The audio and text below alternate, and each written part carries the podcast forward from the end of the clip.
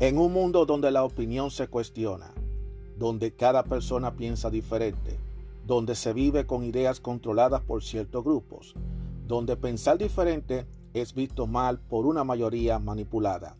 Aún existe unos cuantos de nosotros que tenemos claras nuestras ideas y que a pesar de las adversidades seguimos firmes como verdaderos guerreros y tenemos una visión abierta, una opinión a nuestra manera, una opinión abierta. Mi nombre es Juan Arturo Cárdenas y este es el podcast de Opinión Abierta.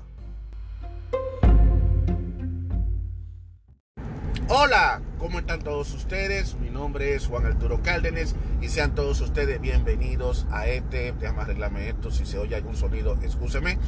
Sean todos bienvenidos a este su podcast de opinión abierta.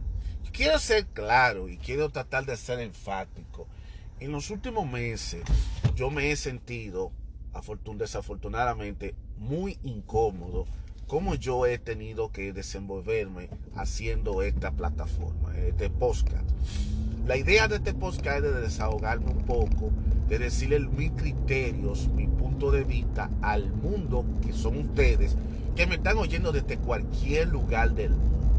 Y que el cual yo le doy las gracias a las personas que me han escuchado porque la idea mía es compartir información con ustedes, información que yo no la invento, información que está ahí, que yo le pongo, cuando yo le comparto artículos, yo siempre le doy el enlace. Y hay muchas veces que yo comparto vivencias y cosas mías, lo cual yo no soy una persona estúpida ni tampoco una persona eh, de bajos recursos que no invento las cosas. Y que le está hablando es una persona que ya terminó su, su bachillerato, llegó a hacer una, una licenciatura a nivel de college. Y es una persona que tiene conciencia y que lee y que investiga y que se mantiene informado. Porque el conocimiento no termina nada más en una universidad. El conocimiento sigue, uno tiene que ir aprendiendo. Y la, vida, la misma vida le enseña a uno a aprender cosas nuevas, a definir cosas nuevas. Pero también están los años ya son 47 años, lo digo de manera pública, que yo tengo. Y ya dentro de unos tres o dos, menos de dos años, voy a entrar a lo que sería la mitad de la vida, que sería los 50.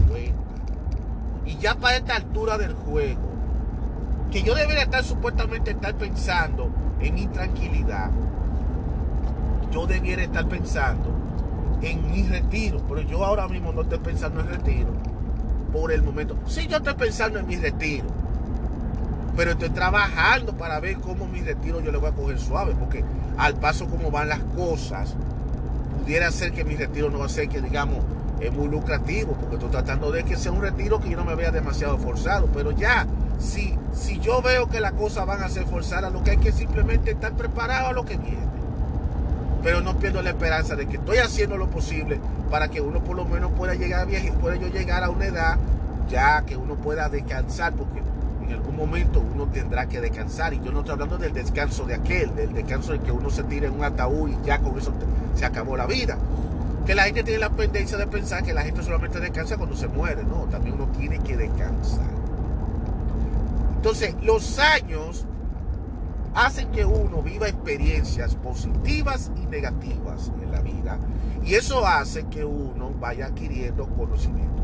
Toda experiencia positiva, negativa o, o como tú lo quieras ver, le deja a uno más o menos la idea de, de sencillamente de ser, de aprender algo.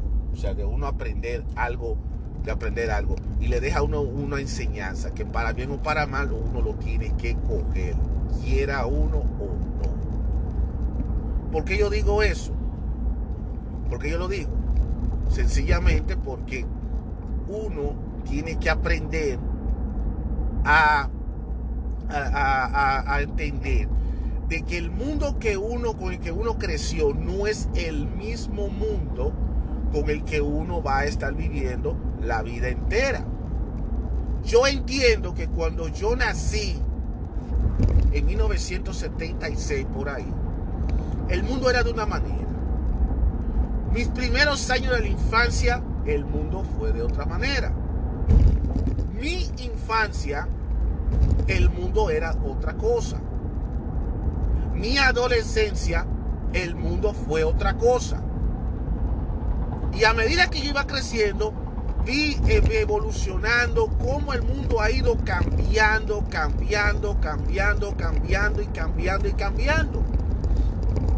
Y entonces, ¿qué es lo que me ha enseñado todos estos años a través de esto? Quisiera yo compartirlo, especialmente con, con un grupo de gente, de que uno tiene que estar, no puede estar aferrado al pasado y de que uno no puede ignorar que las cosas están cambiando. Te guste o no, el mundo de hoy no será el mismo de mañana. Lo que hoy pasa no será lo que va a pasar la próxima semana. Y que le guste o no, las cosas que quizás tú no quieres que pasen, puede que ocurran. Y que en vez de uno crear alarma, como aparece un grupito de gente que se pone a estar creándole alarma, volviendo loca a la gente y la gente poniéndose en pánico y toda esta cosa, lo que uno tiene que hacer es simplemente saber enfrentarlo y lidiar, porque al final de cuentas lo vamos a enfrentar, lo vamos a tener que pasar, para bien o para mal, pero lo vamos a pasar.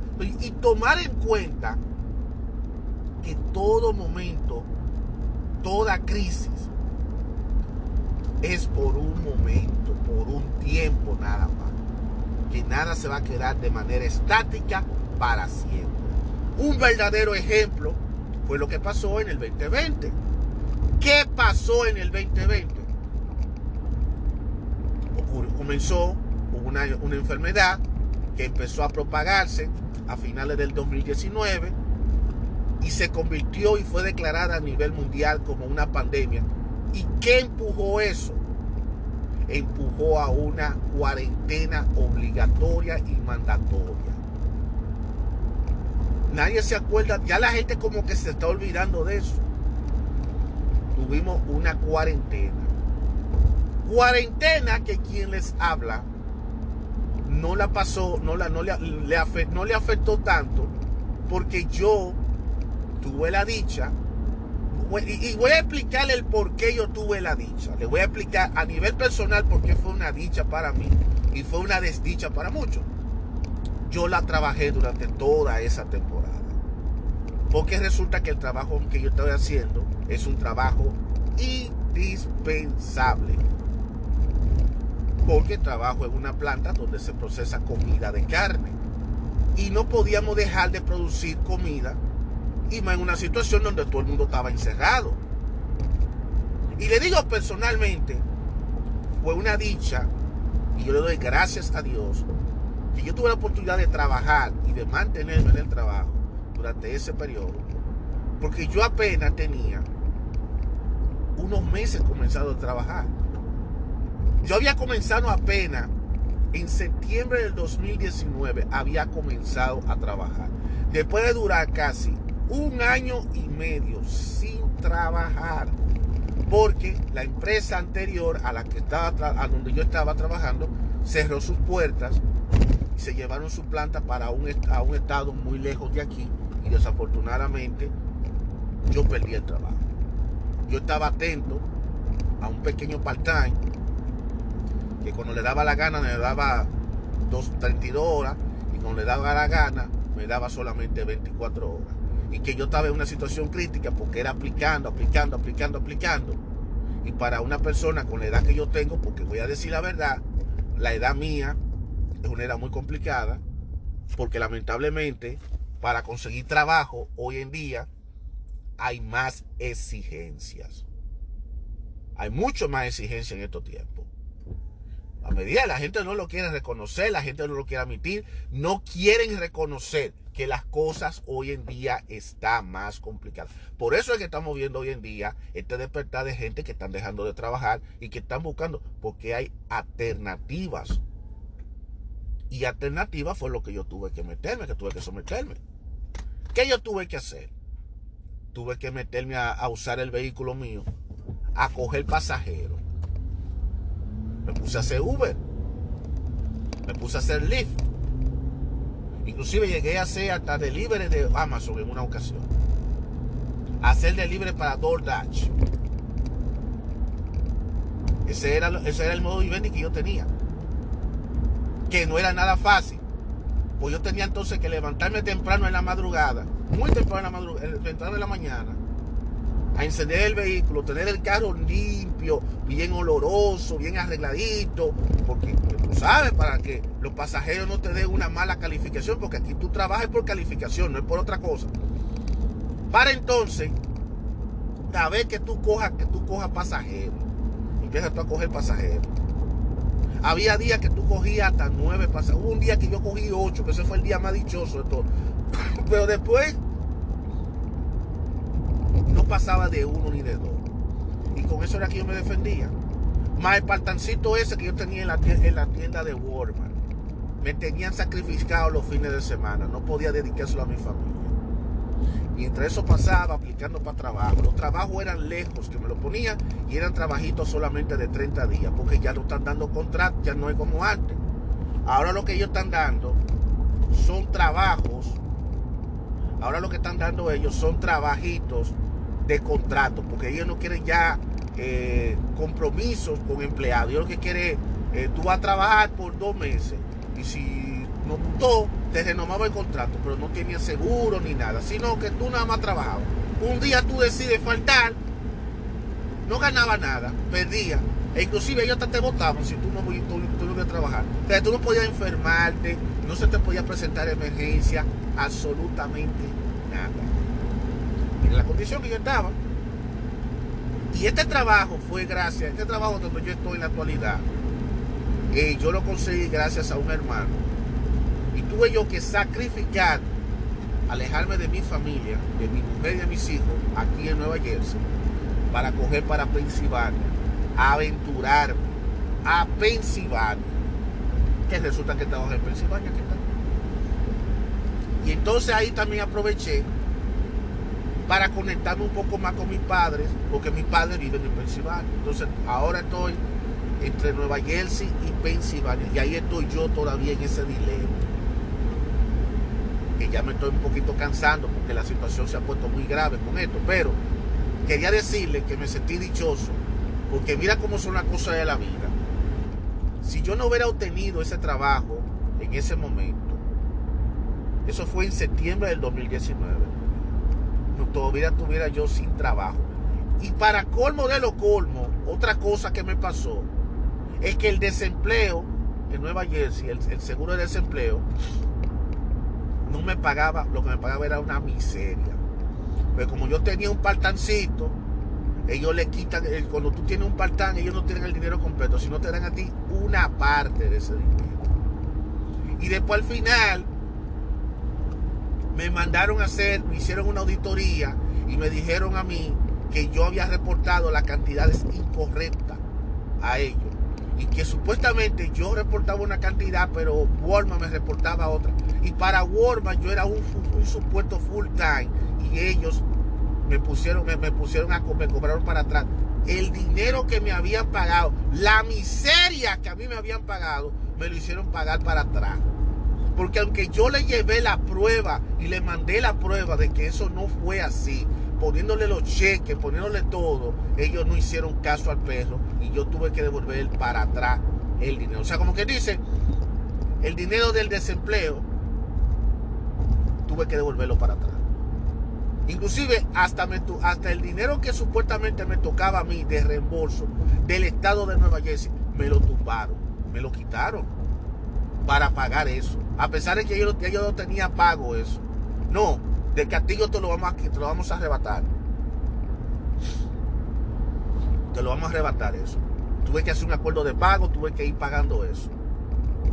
Y eso me creó a mí un resentimiento contra la gente del desempleo. ¿Por qué? Porque ellos me trataron mal. todo porque yo tenía un, un, un, en Walmart. Bueno, ya lo que está hecho, está hecho. El caso es que mira cómo son las, cómo da la vuelta a la vida. Comencé en septiembre del 2019. Y ya en marzo de 2020 se cierra todo. Y resulta que ahí fue cuando comenzó el auge de las empresas imprescindibles, los lugares indispensables, los lugares que son los que están supuestos de darle abastecer comida y necesidades a la gente. Para que te veas cómo son las cosas de la vida, mucha gente tuvieron que quedarse sin empleo. Y adivina quién fue que pagó lo, quién fue que colapsó.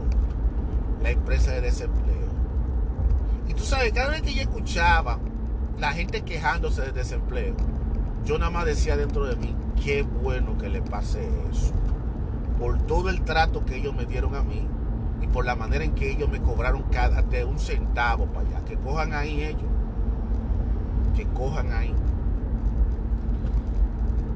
Por eso uno no le puede, por eso no se puede hacerle daño a nadie. Porque todo en la vida se paga. Todo se paga en la vida el desempleo estuvo muy obsoleto y tuvieron ellos, se vieron ellos obligados a tener que modernizarse. Tuvo que pasar una pandemia para modernizarse. Porque aunque ustedes no lo crean, esa pandemia cambió muchísimas cosas. Es más, todavía a estas alturas del juego hay cosas que han, ido cambiando y la gente no, lo, no se percata. Y es ahí que yo quiero que la gente tiene que tratar de entender que el mundo ya no es lo mismo de antes. Miren, señores, yo estuve hace poco en el aeropuerto, que ya yo creo que había dado el comentario y estaba hablando ya a nivel de los viajes. Y en los aeropuertos ya la gente no puede usar dinero en efectivo. Puede ser que quizá más adelante eh, llegue un momento en que ellos decidan, ¿sabe qué? Ya, ya pues se puede usar el dinero en efectivo, porque va a llegar eventualmente el momento en que la gente va a tener que usarlo, van a tener que usar el dinero en efectivo. Pero, señores, Señores, seamos sensatos. Ya se está quitando el usar dinero efectivo. Ya la gente tiene que utilizar o un teléfono móvil y una aplicación para pagar para a través de ahí. Porque mira cómo es, tú tenías que escanear con tu teléfono, ir a la página por el, el teléfono celular y ordenar todo. Si no es así, no te atiende. Miren cómo es que está lo de que supuestamente porque nadie quiere estar tocando dinero, porque es que todavía hay gente que vive con el trauma psicológico de que la, cosa se la enfermedad se pega por el papel. Entonces son cosas que la gente no han entendido. Entonces, ¿qué pasa? La gente no entiende que lo de hoy, lo que está hoy en día, ahora mismo, en el momento que tú estás oyendo este podcast, están pasando muchísimas cosas. Muchas cosas de las cuales tú no te vas a enterar, sino hasta mañana o hasta unos días, hasta una semana. O hay cosas que tú posiblemente te vas a enterar justamente cuando termines de escuchar el podcast. O está ocurriendo o que te va a enterar más tarde que va a ocurrir. Que ya ahora en día, con el avance que hay con las redes sociales, con todo esto, ya la gente sabe todo, señores. Ya se sabe todo ya sea especulación o no. Sin embargo, sin embargo, es bueno que la gente entienda que tú vas a seguir cambiando. Entonces, los otros días, yo hice un comentario por TikTok, con esto metido también en TikTok, inventando, sobre la administración actual. Diciendo que esta administración lo que está es, en vez de estar enfocándose en poner reglas, en tratar de, ayudar a recuperar la economía de este país, en vez de hacer una cosa o la otra, lo que esta gente se está enfocando más es en una guerra entre dos países que no se sabe qué va a parar, y la otra cosa está, están enfocándose también en caerle atrás a un ex candidato, a un ex candidato. E, en, eso es que, en eso es que ellos están, no es en otra cosa. A una persona que ya no es presidente. Le está incautando la casa, le está incautando esto, le está incautando... Entonces, ¿qué pasó? Yo hice ese comentario y se convirtió, ya tú sabes, un montón de gente. Empezaron a darle que me gusta, me gusta, me gusta, me gusta. Y apareció, porque siempre aparece, alguien que apoya a ese presidente, que apoya a ese partido, y me salió con el comentario más estúpido, pero se lo respeto, de que este presidente no sale a, jugar golf como lo hizo el otro. Entonces yo digo, Mira lo que esta persona está haciendo. Esta persona me está, me está buscándole la vuelta, diciéndome, ok, el otro jugaba golf mientras el país se estaba cayendo a pedazos. Pero el otro se está olvidando que el país, cuando el otro estaba jugando golf, no estaba en la situación que hoy en día está este. Porque acuérdate que lo de la, lo de la pandemia pasó a partir del 2020. Y si tú estás hablando de que en esa época el, otro estaba jugando golf, está bien, lo jugó golf, pero eso no quiere, eso no me quita absolutamente nada. Si, cada presidente hace con su lo que se le pega su maldita gana. ¿Y qué tiene de malo eso? Lo que me chocó a mí fue que los otros días yo estaba viendo un video de YouTube donde creo que fue el Washington Post publicó un video en donde el presidente Biden estaba saliendo de un campo de golf que estaba jugando golf y que la prensa lo empezó a entrevistar, a preguntarle sobre una situación de unos refugiados y él simplemente lo ignoró. Le, dijo que no, que él lo estaba ignorando y le dijo, oh, pero usted lo que no ignora son, son, es su juego de golf. Y eso fue hace un año atrás, eso fue en el 2021. No hace siete años, ni ocho años atrás. Entonces me chocó, porque digo yo, caray, la verdad que la gente se pone para pendejada. Porque defender a un presidente, decir que el otro se la pasaba jugando golf, estando el país en crisis, y hacer creer que el que está ahora es un santico, María Ramito, eso es demasiado estúpido. Eso es porque son gente que no quieren reconocer que la administración está, porque son gente que viven ciega. Porque lo más que me puede, lo más que me puede pasar por la cabeza es que quien defiende esta administración es, número uno, o una persona que está retirada, que ya tiene su vida hecha, que está recibiendo cheque a cheque todos los meses, y que no le importa que el mundo esté cayendo a pedazos, porque vamos a ser honestos, señores, el que está retirado y jubilado, le importa un carajo lo que pasa en el mundo. Para ellos el mundo es el mundo como ellos les importa. Ellos, mientras ellos estén recibiendo su chequecito del Seguro Social o su SSI y su cheque de retiro, ellos tengan su casa propia y tienen sus problemas resueltos y su vida resuelta y tienen su medicina y toda su vaina, a ellos les importa un bledo eso. Para nada. Eso es, es una actitud egoísta que tiene muchos jubilados hoy en día, pero lamentablemente es así.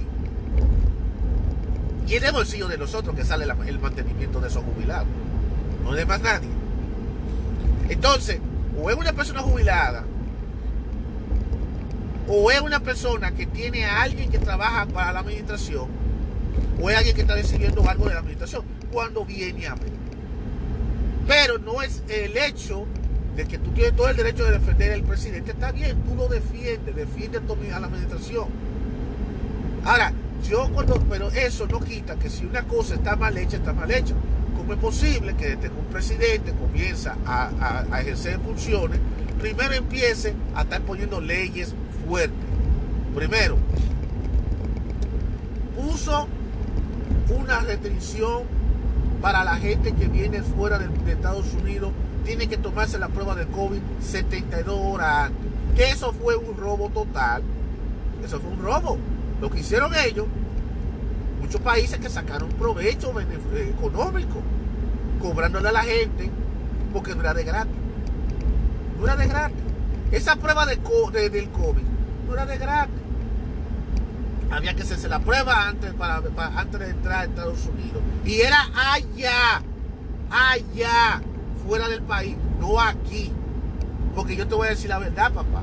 Si tú quieres que se hiciera la prueba para la gente para ingresar a este país, era aquí que tú tenías que hacerlo, no allá. Pero algunos países se adelantaron y le hicieron el favor. No se preocupe, Biden, déjenos eso a nosotros. Y entonces empezaron mucho, mucho a lucrarse económicamente de eso.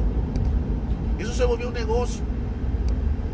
Empezó a poner reglas para los restaurantes, para los supermercados. Quiso tratar de imponer de manera voluntaria y obligatoria la vacuna obligada, que por cierto, al principio de este año, del 2022, que quizá muchos viven en otro planeta, no lo sabían, de no haber sido porque la Suprema Corte de Justicia bloqueó la ley, lo hizo inconstitucional, Hoy en día no se sabe cómo estuviéramos nosotros, porque era una ley fuerte en la cual se quería obligar a los empleados públicos y privados a que tenían que vacunarse y el que no tenía que vacunarse para poder trabajar y que si ellos no podían vacunarse tenían que hacerse todos los días una prueba tenía que hacerse una prueba y las compañías tenían que mandar reportarle a todo el país, reportarle a la CDC quiénes estaban vacunados y quiénes no estaban vacunados. Eso se le olvidó a los que están defendiendo la administración. Y ya mucha gente estaba pensando en hasta abandonar el trabajo. Ustedes saben qué hubiera ocurrido si eso se hubiera dado. Ustedes no tienen la menor idea el cómo todavía la economía estuviera por el suelo y hubiera un alto desempleo y mucha gente no estaba de acuerdo. De hecho, muchas empresas estaban desesperadas porque, al contrario, muchas empresas mejor quieren que vaya la gente a trabajar. Entonces, poniéndonos la ley de que no, tú tienes que estar vacunado para tú poder trabajar. Entonces, eso iba a traer la consecuencia. Eh, vino a la Suprema Corte y se lo bloqueó. Fue una derrota. Ellos se sintieron mal porque eso estuvo muy mal hecho, que sé cuánto. Pero la Suprema Corte le dijo claramente Ustedes no son autoridades de gobierno para decidir lo que es la gente. Y han hecho por ello. Y son cosas que la gente tiene que aprender. Entonces, después de esa situación vino, lo, el, vino el, de la guerra de, contra Ucrania. Rusia y Ucrania se empezaron a enfrentar y por, supuesto este país empezó a apoyar a la víctima favorita que fue Ucrania, porque el monstruo es Rusia los monstruos son rusas, y empezaron a sacar dinero, a mandarle todas las ayudas posibles, a darle refugio a los ucranianos. Y ustedes vieron una cantidad de ucranianos viajando para Estados Unidos, abriendo la puerta a todo el mundo aquí. Sin embargo, sin embargo, la economía de este país cayéndose. Y el gobierno aprobando presupuestos para ayudar a Ucrania. O sea, sí había dinero para había dinero que había que aprobarle para dárselo a Ucrania, para ayudar a la causa ucraniana, pero no hay dinero para, por ejemplo, que las pequeñas empresas puedan sobrevivir, para que la, gente pueda volver a trabajar, para que esto, no. Entonces, entonces, ¿qué ha pasado? Todo se ha disparado de precio, todo ha subido de precio, todo se ha, se ha disparado. Entonces, ¿qué ha hecho el gobierno? Ah, no, vamos a, poner, eh, vamos a resolver ese problema, vamos a poner una, una, especie de alivio a la inflación. Lo que la gente no sabe es que todo lo que hoy en día estamos pagando, precios altos, lo que nosotros estamos haciendo es pagándole al gobierno para atrás todos esos estímulos esos cheques de estímulo que nos dieron a nosotros entre el 2020 y el 2021. ¿Usted se acuerda que estaba con el show de que, de que se quería que se aprobara el, cheque de estímulo, que hay que dar más estímulo, estímulo, de los 2 mil dólares y todas esas cosas? ¿Se acuerdan de eso? Ok. Todo ese dinero del estímulo, de los estímulos, que se convirtió en un relajo y que ese cheque de estímulo, más que ayudar, lo que hizo fue empeorar más la situación, porque ustedes saben que a la gente lo menos que iba a usar ese dinero era para pagar deuda. Supuestamente se le dio ese cheque de estímulo, era para supuestamente la gente tratar de paliar con la situación de pagar su deuda. Y la gente lo que empezaron a hacer fue usar el cheque de estímulo para estar comprándose carro, para estar comprándose ropa cara, para cogerlo de vacaciones, para muchísimas cosas, menos para resolver el problema que tienen que resolver. Hay gente que todavía no le han pagado la renta al Orlando y los Orlando están con el grito al cielo. Hay gente que todavía no han pagado el, dinero del mortgage a los bancos y los momentos del mortgage están detrás de ellos. Y entonces el gobierno, en vez de buscar la forma de ayudar a esta gente, de meterle presión, ese dinero para que ustedes puedan por lo menos pagar algo de su deuda, lo que está haciendo es alimentando más a los vagos y para que el vago se siga manteniendo vago. Entonces, eso es lo que está haciendo el gobierno en la actualidad. Y eso ha llegado al, punto donde nosotros estamos en la actualidad. ¿Cómo está el país ahora mismo? El país ahora mismo está en una situación, la economía está ahí, La gasolina subió de precio, todo ha subido de precio. Mucha gente todavía sigue desempleada, porque aunque hay, han abierto, se han abierto muchas plazas de trabajo, hay otro problema que se está dando y es que mucha gente ya no está para estar aguantando pendejada a empleados. Está la gran, la gente, el de, mucha gente, el grande, la cantidad de gente que están dejando de trabajar. La gente ya no quiere seguirle trabajando a nadie, ellos quieren emprender ellos solos, porque se han dado cuenta que no vale la pena estar trabajando cuando primero por un lado hay formas en las que tú puedes hacer dinero, en las que tú no tienes que estar estarte matando y la otra que hay un gobierno que le está dando ayudas a la gente. Ayudas que no van a, que, quieren que están procurando que no la terminen. Ayudas que están procurando que no la terminen. Pero que desgraciadamente y esto es algo que lo voy a decir con sinceridad en vez de ayudar lo que hace es que pone las cosas más difíciles de lo que va. Lamentablemente eso es así. Entonces ¿cómo tú me vas a venir a decir a mí que esta administración está haciendo buen trabajo y que tú me quieres venir a justificar que porque esta administración, en vez de ponerse, enfocarse en hacer el trabajo que tiene que estar haciendo, lo que está es simplemente cayéndole atrás y buscando algo como para distraer al público. Porque yo siento como que todo es un asunto de distraer a la gente. Ah, apareció la fiebre del mono. Ah, no, la fiebre del mono. Llegó la fiebre del mono. Ah, no, eh, está pasando aquello. Ah, no, cancelaron a fulanito, la cultura a, a Will Smith. No, vamos a distraer al público con algo. Para que la gente se esté entreteniendo. Pero la gente está harta de entretenimiento. La gente lo que quiere es que este gobierno dé la cara. Y que este gobierno definitivamente se meta por nosotros. Pero yo lo que veo que el gobierno le esté mejor. Mejor lo que está haciendo es olvidándose de nosotros. Entonces, ¿qué pasa? manda a la eh, Pelosi se va a desafiar y se va para, para y, se va directamente de que para Taiwán. Oigan eso, a Taiwán. Para que para molestar a China. Entonces tiene molesto a China, tiene molesto a Rusia. El dólar ya afuera de los Estados Unidos, el dólar ha bajado de valor. Entonces, ¿qué pasa? Que como está también ocurriendo esta situación, se está dando el fenómeno de la criptomoneda. Porque entonces la gente, especialmente los jóvenes, quieren ahora mismo a invertir en lo que es en la criptomoneda.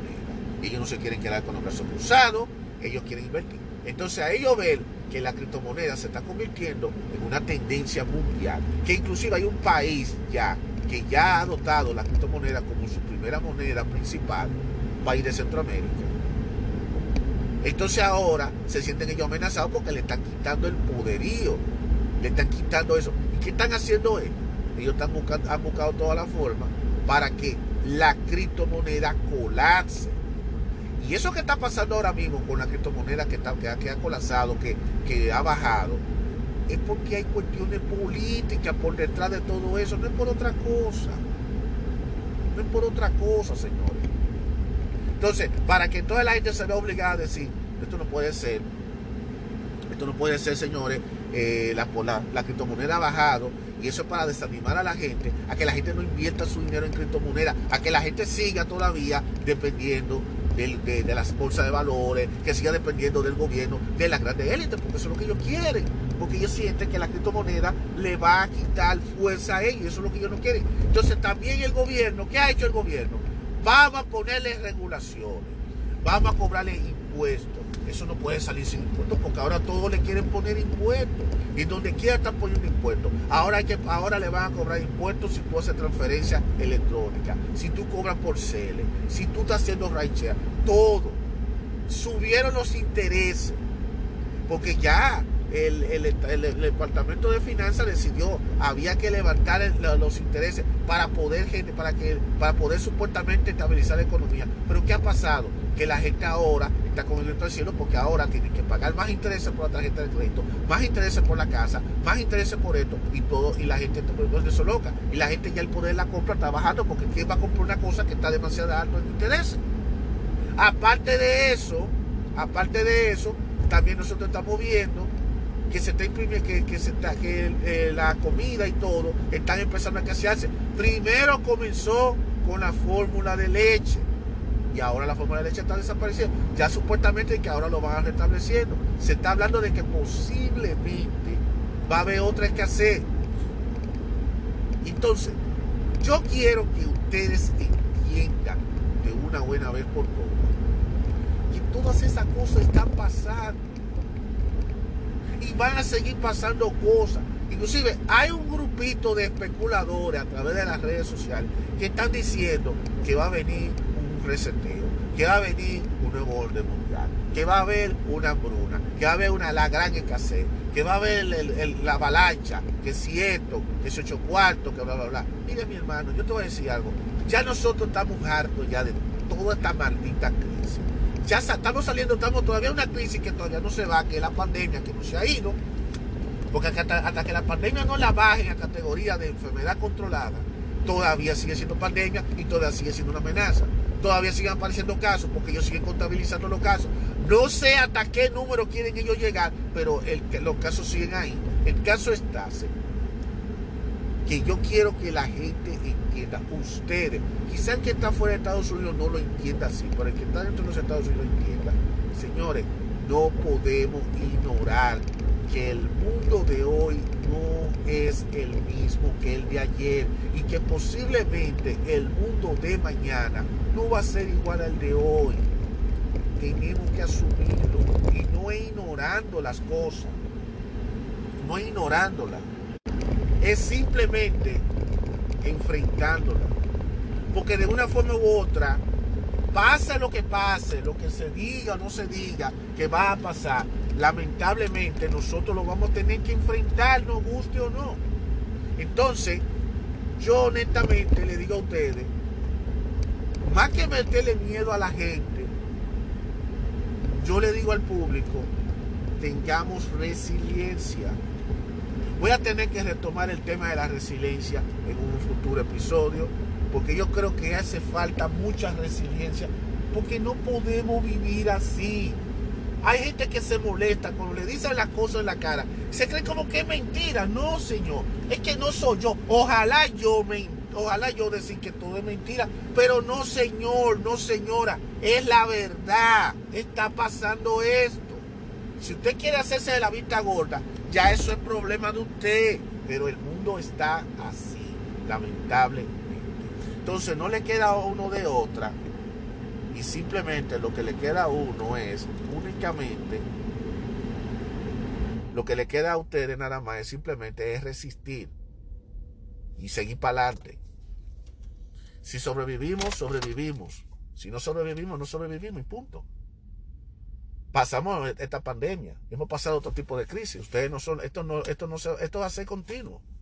Pero no podemos hacernos la ignorante ni tampoco sentirnos molestos cuando nos estén diciendo la verdad. La verdad duele, pero lamentablemente hay que escucharla. Y esto es solamente mi criterio.